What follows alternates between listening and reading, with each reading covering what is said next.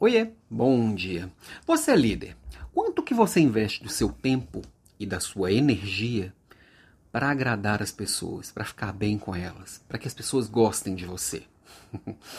Essa perguntinha é um pouquinho capciosa, sabe? E é importante fazer essa reflexão dentro da sua realidade. Porque é o seguinte, tem líder que acredita que está participando de um concurso de simpatia. E aí tem que agradar todo mundo, tem que estar bem com todo mundo, tem que se fazer amado o tempo inteiro, não pode magoar ninguém, não pode é, é, deixar ninguém triste. Por outro lado, tem líder que acredita que se fizer qualquer bondade, vai perder o respeito que demorou tanto tempo para conquistar. Que o medo faz com que ele conquiste aquilo que precisa. Eu acho que esses dois extremos, como todo extremo, né, ele é ruim. Todo extremo ele te leva a perder partes boas do outro extremo. Então, o ideal é sempre o equilíbrio. Só que o equilíbrio para mim vai ser diferente do equilíbrio para você, né?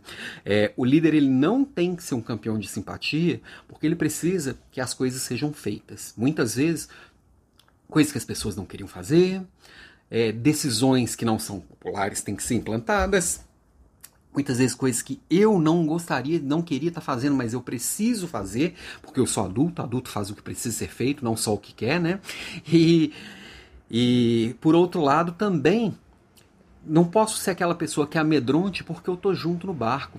Eu sou responsável também como líder pelo clima, pelo engajamento da minha equipe, pelo que as, porque, pelo que as pessoas é, entregam no dia a dia, para que as pessoas estejam felizes também. Pessoa feliz, ela entrega muito mais. Ela se doa muito mais.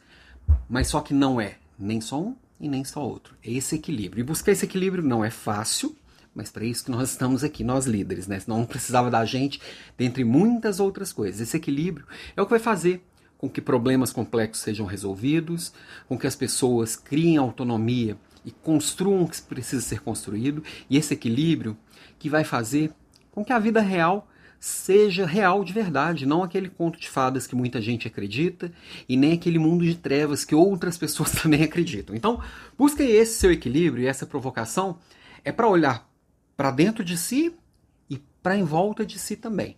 Porque esse equilíbrio vai ser diferente de acordo com a cultura da sua empresa, com o seu jeito de, de fazer, com o jeito da sua equipe. Esse equilíbrio vai ser realmente único para você, ok? Beijo para você e até amanhã.